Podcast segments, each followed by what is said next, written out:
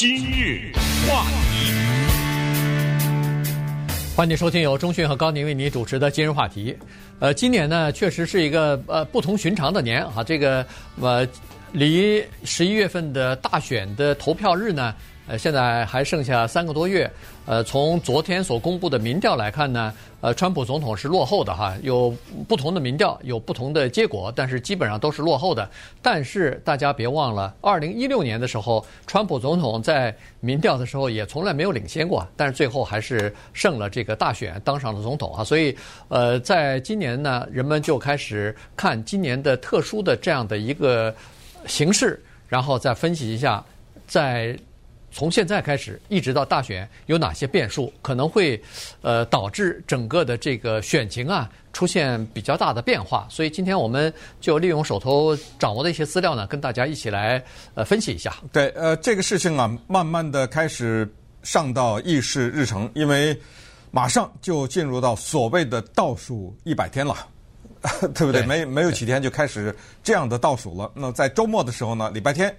川普总统接受了福斯电视台 Chris Wallace 的访问，这个访问呢，他对各种各样的问题都做了回答，包括疫情啊等等，包括抗议啊，就是在现在美国一些地方的抗议黑人嗯、受到不公平的待遇啊等等这些问题都做了一些回答，当然也没有办法避免。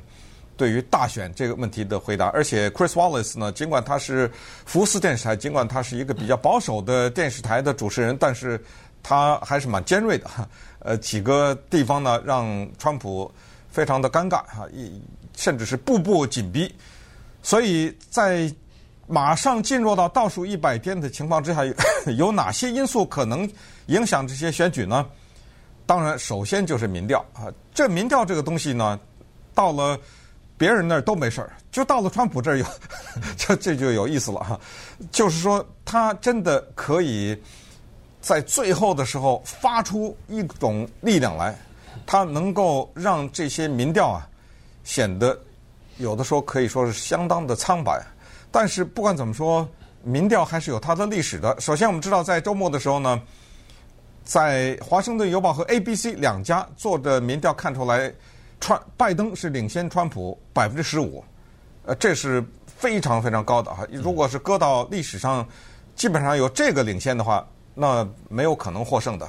就如果你落后对手百分之十五，没有可能获胜的。有一个在新泽西州的一个大学叫做 Monmouth University，他做的民调呢是在宾夕法尼亚州，拜登领先川普百分之十三，那最后。川普要看的民调是福斯电视台做的民调，因为这是他的大本营嘛。福斯电视台在上个礼拜做的民调呢，是拜登领先百分之八，哎，这跟那百分之十五这差的很大了，差了一半了。但是不管怎么样呢，还是一个百分之八。这个呢，跟二零一六年喜来利和川普的民调对比，喜来利领先川普从来没有这么大过。到最后快投票的时候，也就是百分之三和百分之四左右，基本上是这么一个情况。所以八、十三、十五，这都是很大的差距。对此呢，呃，川普总统非常简单的回答：全是假的。对，呃，他在接受 Chris Wallace 访问的时候就说：“这些民调我不认，呃，全都是假的。”好，那么我们就来分析分析，民调摆在这儿了啊，这些数字，这些数字一会儿我们回头还会要再提到。那我们继续看看为什么。他还是有可能获胜，就是说，这个选举并不因为这些民调就决定了最后的结果。对。呃，在二零一六年的选举结束之后啊，有许多的呃政治科学或者是这个专门做民调的也好，是研究政治的也好呢，这些专家就开始回顾，就开始这个反思啊，就开始分析，呃，到底是什么原因，川普从一开始不被人们看好，一下子像黑马一样跑出来啊，最后赢得了呃这个二零一六年的总统大选。那么其中一个。原因呢，一个因素吧，至少是是很多的人，大部分的人没有注意到的，这个就是最高法院的大法官的人选的问题。呃，在前两天真的是又是这么巧，嗯，这个大法官 Ruth Ginsburg 啊，他又传出来不是进医院了吗？他是癌症复发了。对，他那个癌症复发了，在二零一八年的时候，他非常高兴地宣布说，癌症从我身上消失了，没有了，我就全部治好了。但没想到。呃，这个癌症又又复发了。当然，呃，经过一些处置之后呢，第二天就出院了。他是说基本上非常安全啊，没有问题，也没有这个退休的打算等等。他是联邦法院大法官里边年纪最高的一位，身体健康状况呢也不好，但是他现在就挺在那儿呢。他不能宣布退休，因为一现在一宣布退休的话，给川普总统一个很好的理由，马上就提名一个。这个大法官的人选，我们都知道大法官的人选是终身制，哈，所以呢，这个人选如果要是五十多岁的人进去的话，这一待可能就是三十年，嗯，这个可能影响好几代、好几代人和好几任总统啊，所以这个影响非常深远。川普总统非常幸运，他在过去的三年多啊，已经连续任命了两位保守派的大法官进去了，所以在这个。呃，最高法院里边呢，现在是五比四，哈，保守派占呃稍微领先一点地位，但是总体来说还算是一个比较平衡的这么一个姿态。如果再任命一位大法官取代自由派的话，那就变成六比三了，那这个就开始向保守派倾斜，而且倾斜的比较大了哈。所以呢，这是一个原因。为什么说呃，二零一六年的时候出现这个情况呢？因为在二零一六年的时候，大家别忘了，二零一六年二月份的时候呢。呃，这个有一名大法官就就去世了啊，在在那个时候，那个斯卡利亚大法官去世之后呢，在参议院的共和党人啊，他们有一个算是一个竞选的策略啊，就是说我们利用在参议院的多数的席位，阻击当时的总统奥巴马提名的任何大法官的人选。当时给出一个理由来说，现在已经二零一六年了，这个十一月份马上就大选了。请把这个大法官的名额缺席的这个名额留给下一任的总统，由他来决定。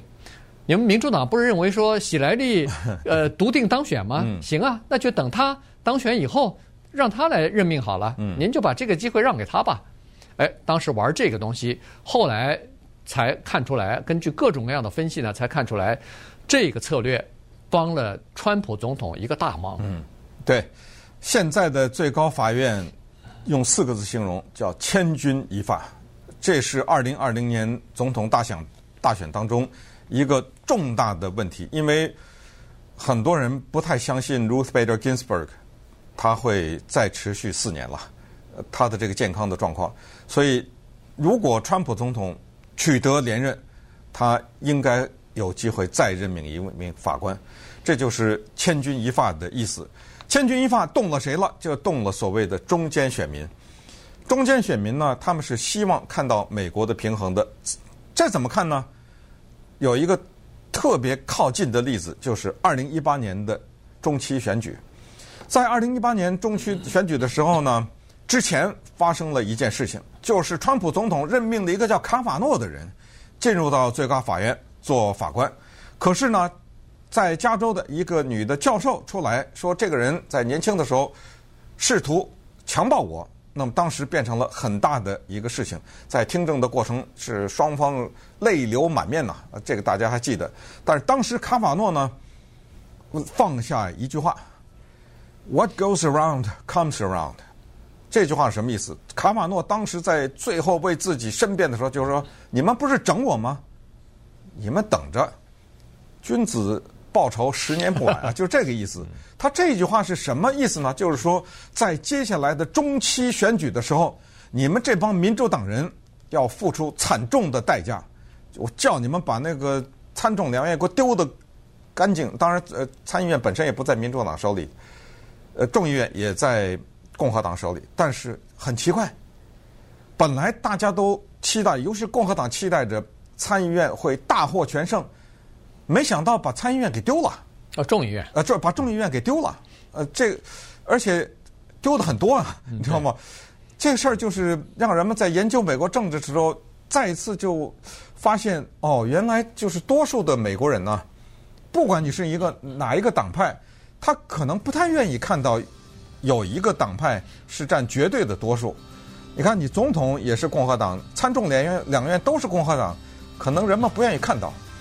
也许是这样啊，而且在历史上多次发生这种情况，他总是有一方在制衡。那么如果是这样的话，今年的最高法院，如果大家认为这个民主党的或者是自由派的这个法官有可能撑不住的话，那么会不会有一些人就因为这个原因会投这一票呢？也不一定，因为什么呢？因为为什么我们今天说，尽管川普民调落后，他还是有机会，就是这一个席位可能会大大的推动那些什么传统的啦、自由派的啦、福音派的基督徒啊等等，他们可能会出来，你知道吗？因为你看最近这些堕胎的这些投票，对不对？都是弄着五比四、五比四的，所以千钧一发就在这儿，就双方都会卯足了，可以说是。嗯，这种火力吧，他们准备就争夺这个席位。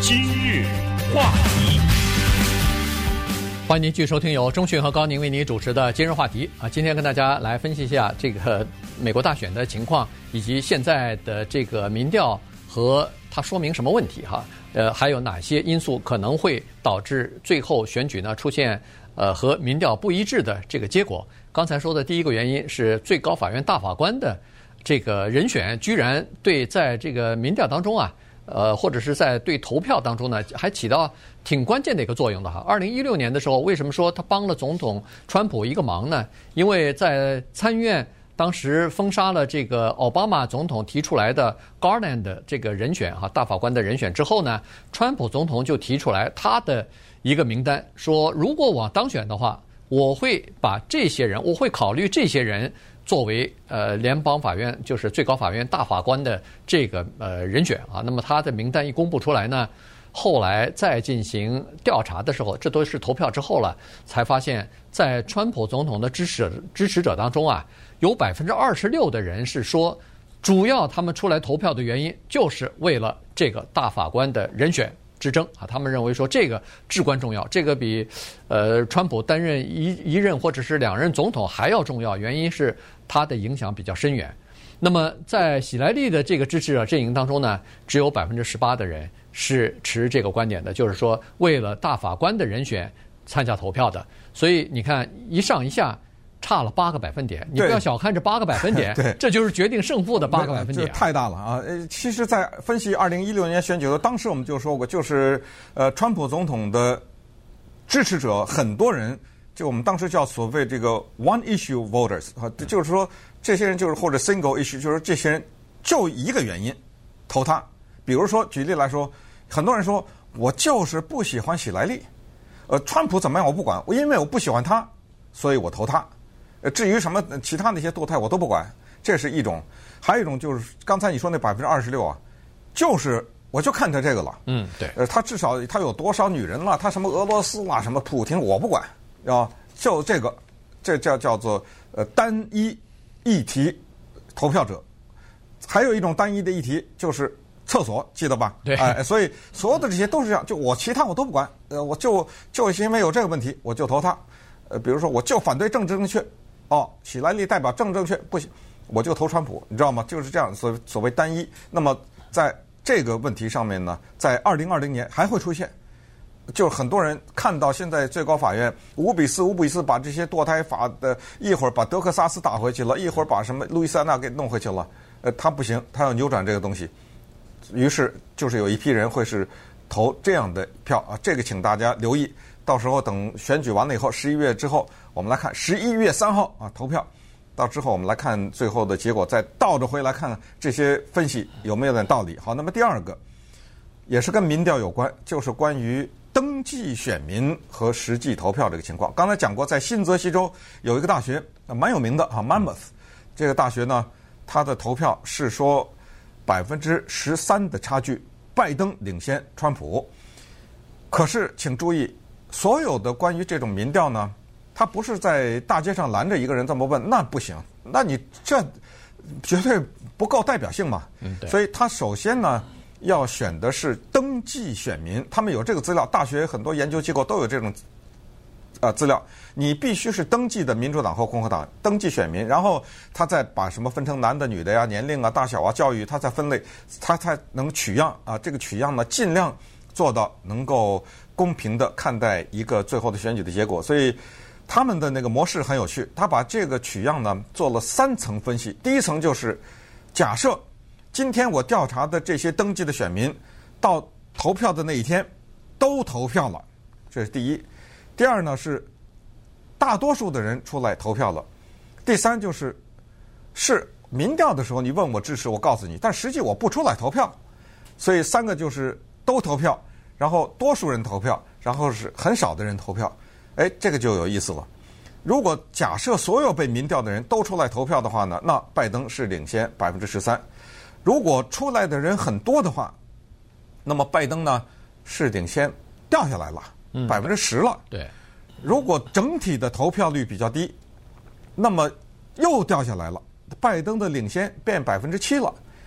如果是这样的话，请大家想想，是对共和党有利呢，还是对民主党有利？我再问一下这个问题，就是假设到了十一月份的时候，由于疫情的原因，由于种种的原因啊，甚至有些人，比如说顾不上了，对政治漠不关心了等等啊，种种的原因呢，投票率非常低，这个对川普有帮助还是没有帮助？呃，现在的我们看看。怎么分析的？对，呃，这个情况是这么两点啊。第一就是说，现在离那个投票日还比较早，是还有三个半月呢。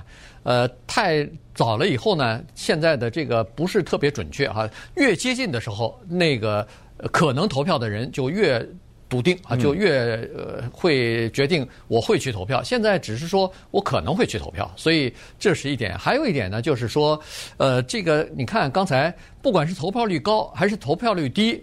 其实对川普总统都是稍微有点利的，原因是这样子哈，就是要是呃投票率更低的话呢，那么比如说疫情的关系吧，我们就说，那么谁会冒着疫情不顾疫情去投票呢？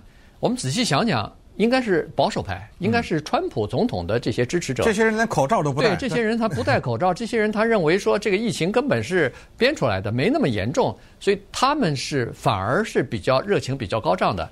呃，相比起 Joe Biden，就是民主党的候选人来说，这些人投票的比例会占得高一点。大家都总体来说投票率比较低，那这些人占的比例高，那当然对川普总统有利。但是今年出现一个非常有意思的现象，就是支持这个 Joe Biden 的这些人呢，可能没有那么大的热情，但是想要把川普选下去的人。热情很高，所以呢，就出现一个平衡，就是说，我不，我可能也不太喜欢民主党提出来的这个人选 Joe Biden，但是我最不喜欢让川普再连任连连任四呃这个四年，于是我要出去投票，我唯一的目的就是把他给选下去。这就跟二零一六年反不喜欢喜来喜来利的这个情况刚好出现了一个截然相反的一个情况，就这些人反而是呃决定最后选举投票率的。非常关键的呃，这个选票。嗯，好，那么这就是关于选民的问题。好，那么既然已经说到这儿，还是这句话，我们现在没有办法事后诸葛亮嘛，对不对？对，还没有发生各种变数，等选举完了以后，这些呃调查全都会出来嘛。呃，咱们再回过头来再看，呃，这个呢，对了解美国政治、了解美国的民意啊，极有帮助。好，那我们再看下一点，那就是所谓的。拜登的问题，说到这儿，大家也都笑了。如果你关心美国政治化啊，如果你比较跟踪选情的话，或者说你比较跟踪拜登这个人的话，你就知道这个人有一个事儿啊，跟了他一辈子了，根本不是现在，跟他一辈子就是这人讲话啊，他有的时候容易叫我们说话叫说漏了啊，说漏嘴了，说漏嘴了呢，很多的时候也就原谅他了。所以他能够做参议员员啊，然后做副总统啊，还真的没有对他有什么致命的问题。可问题是呢，在选举头有时候就差这么一点的时候，你这一句话说错的话，那代价很大。如果你还记得一个叫罗姆尼的人的话，对不对？Mitt Romney 当年和奥巴马竞选，其实他的人品也好，他的支持率也好，劲头还是挺足的。对。但是就是在快到投票的那几天，不知道谁，就是一个餐厅的服务员或者是一个酒店里面的服务员，偷偷的录了他一段讲话。他里面讲的说，百分之四十七的美国人不付税，嗯，就这句话，是不是因为这句话让他丢了总统的机会？不知道，但是绝对起作用了。这句话，对。对再看当年喜来利在二零零六年的一个一句话，当时他我觉得有点得意忘形了哈。嗯。他觉得是稳操胜券了，所以他就痛斥川粉。他说了这么一句话，他说支持川普的那些人是一筐子啊，basket of deplorables，一筐子令人唾弃的人。你这说谁呢？你这个，你这么点火，你这么刺激他，这些人说啊，我是被人唾弃的人，我看你是被人唾弃的人，你知道这刺激人家了，是不是因为这个他丢了这个总统的机会呢？不知道，但是这句话真的。后来他选举之后，他说什么？他说：“这是我当时不小心送给这叫川普的人的一个礼物。”嗯，就是这样啊，对不对？对，说明这个还是有杀伤力。当然呢。对，这句话出来以后，再进行民调的时候，你就看民调的支持率马上就有变化。掉下来了。对，马上就变化。这个确实是有杀伤力的哈。所以，Joe Biden 呢，他。在这方面呢，稍微差一点，他这个口误啊 多一点哈。从从政开始跟随他三十多年了，一直有这个问题。那么呃，前段时间他也讲错话了，就说起那个呃贫苦的孩子，其实他们的这个一点儿不比别人聪明才智，一点儿不比别人差。他照理说应该比那个富家子弟嘛，你穷穷人孩子比富人孩子嘛。嗯嗯、结果他口误了，说成穷人孩子。比那个白人的孩子一点儿不差，这下他这一对比的话，人家联想到哦，原来你说的那个穷人孩子是黑人孩子啊，这一下马上就他马上意识到错了，马上叠呃慌别的在改说哦不对不对，我说的是那个富家孩子，呃比那个亚洲孩子比那个黑人孩子白人孩子都不差，这他就把所有的种族啊所有的东西都列上去，但是这话出来以后。人们就说哦，原来你说漏嘴是你的，人们总会说你说漏嘴的那个才是你真心真心内心的这个想法，不小心给说漏了。对，所以这个呢，其实对他蛮糗的。所以他现在啊，采取一个策略，不出来做什么全国性的什么采访啊、讲话，他所有的电视的广告全部是录好的，就是他那竞选班子都给他写好了，按照稿子念。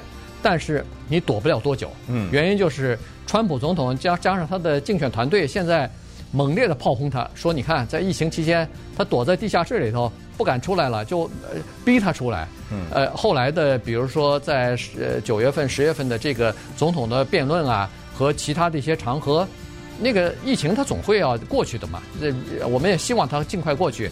那竞选的活动还要照样进行，大规模的这些呃造势活动什么的。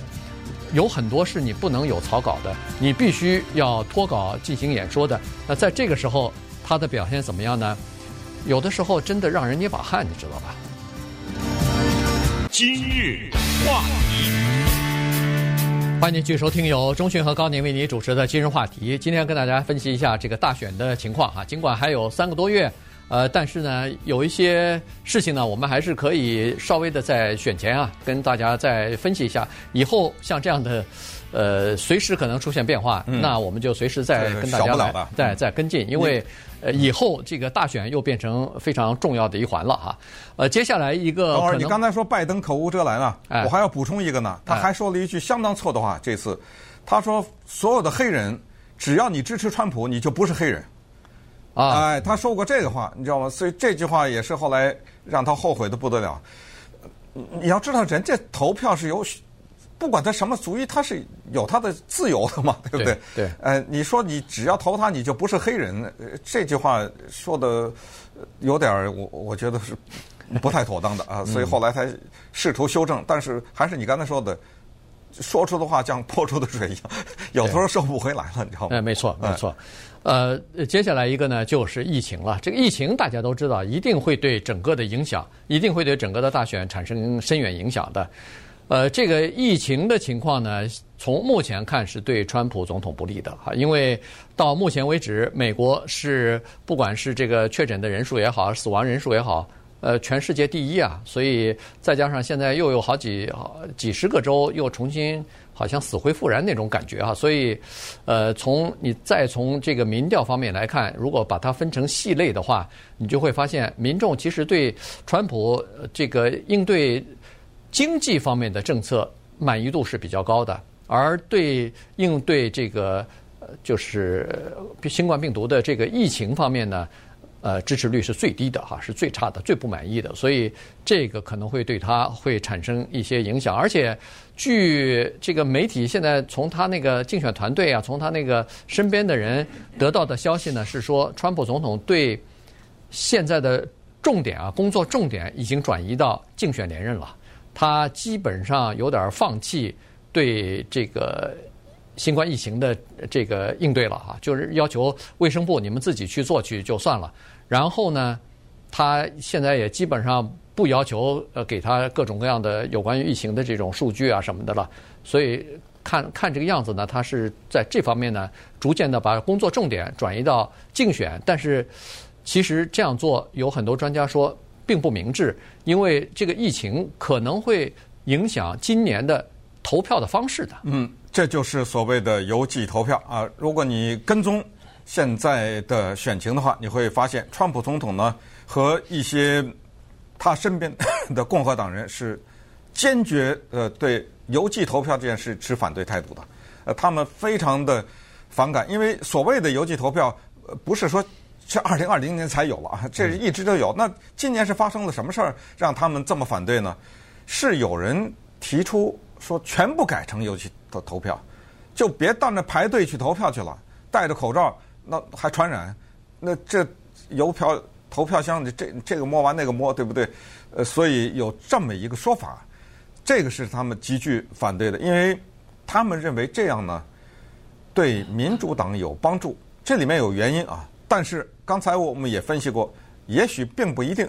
我们先分析第一个情况，就是为什么大家都去邮寄投票的话，会对民主党有帮助。川普总统他是这么说的，他说这样的话，这选票可能是假的，啊，因为你也没出现。你知道要投票的话，你要投你就知道到了那儿拿出身份证来，对照片、对地址、对什么的，对不对？才能知道你是这个人。那邮寄投票，他说这个里面假的成分比较多，我不承认啊。这是一个原因，还有就是历次的选举是。什么人不怎么去投票，就是穷人呐。嗯，对，这是他的生活当中绝对不是重要的事情。我打了两三份工，你知道吗？所以他们对这个东西温饱的问题对他更重要。他并不在意谁当选，但是你去掉了他这一层，你不用请假，不用开车，不用什么的话，他就有可能投。那穷人投给谁呢？对不对？这个是。共和党和川普总统他们不喜欢的一点，但是刚才又说了，冒着生命危险去投票的是谁呀？这个对他也许有帮助啊，就是对川普。对，所以所以现在其实没有任何科学的证据说是邮寄投票到底是对哪一个党有利。但是现在呢，从共和党和川普总统的反应来看呢，他们不希望这样做。对，所以呢。民主党就支持这样做，于是，呃，好像觉得对民主党有利，但实际上也未必啊，因为，呃，你可以仔细的想一下，就是，呃，劳工阶层这个语言能力不是很强的人，呃，有有一些语言障碍的人，再加上低收入的人，他们看的那个厚厚的选票啊，说实话，真正在家去花一点时间，你要你要你要投票，你得填呢。你得填对啊，你你很多东西在上头，很多信息在上头，呃，对他们来说实际上是有一定困难的，所以他们往年的这个邮寄投票的比例其实并不是很高。你把这个东西压在这些人可能会填这个票选票，然后再寄出去什么的，呃，不见得是对民主党有利，但是也不见得对民主党不利。所以这个 就是没人知道它将来会产生什么样的影响。再加上呢，现在还有说法呢，说。如果要是邮寄投票，在当天寄出去选票都有效的话，那可能这个选举的结果就不像历来美国现代政治的这样，当天晚上开票以后我就知道谁胜胜选了。对，因为选票寄出去以后，你到邮局还有好几天呢，然后再运到这个选举委员会，再一个一个的核对、呃数票，那可能是一个星期之后才能宣布竞选的结果。这个在美国历史上还从来没有过啊，所以，呃，在那个上个星期吧，密西根州的一一个联邦法官就做出裁决了，对密西根州的邮寄选票到底哪一天有效？他是说在十一月三号之前收到的，就在那个当当天或者以前收到的选票才有效。他这个裁决是适合全国的啊，对，呃，因为他是联邦的法官嘛，对。当然，这个肯定还会、嗯、还会上诉上诉啊什么的，但是也有道理，就是说我想要在十一月三号得到得到最后的结果，我要宣布这个呃谁当选了合法的总统的时候，我不能拖呀，我拖了一个星期以后，另外一个败选的人他马上就提出来，我我不承认，这里头有很多坐票，这里头很多假的，这怎么办啊？当初 应该当当天就宣布啊，所以呃他是做出这个裁决来了，呃，那么就是十一月三号和。之前收到的才有效，不是十一月三号寄出去的。嗯、所以如果这个呃成立的话，那您可能要提前一个星期甚至十天就要投票，才能确保您那张选票有用，被计算在在内啊。对，因为大量的选票像潮水一样涌到邮局的话，呃，也增加了他们的工作的压力嘛，对不对？对。所以有可能万一你这个选票被人家不小心 呃耽误了一两天的话。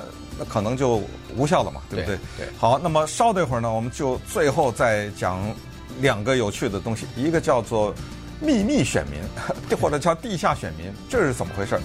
还有就是，川普总统他在昨天接受访问的时候，对于选举的结果有一个蛮有意思的回应。今日话题。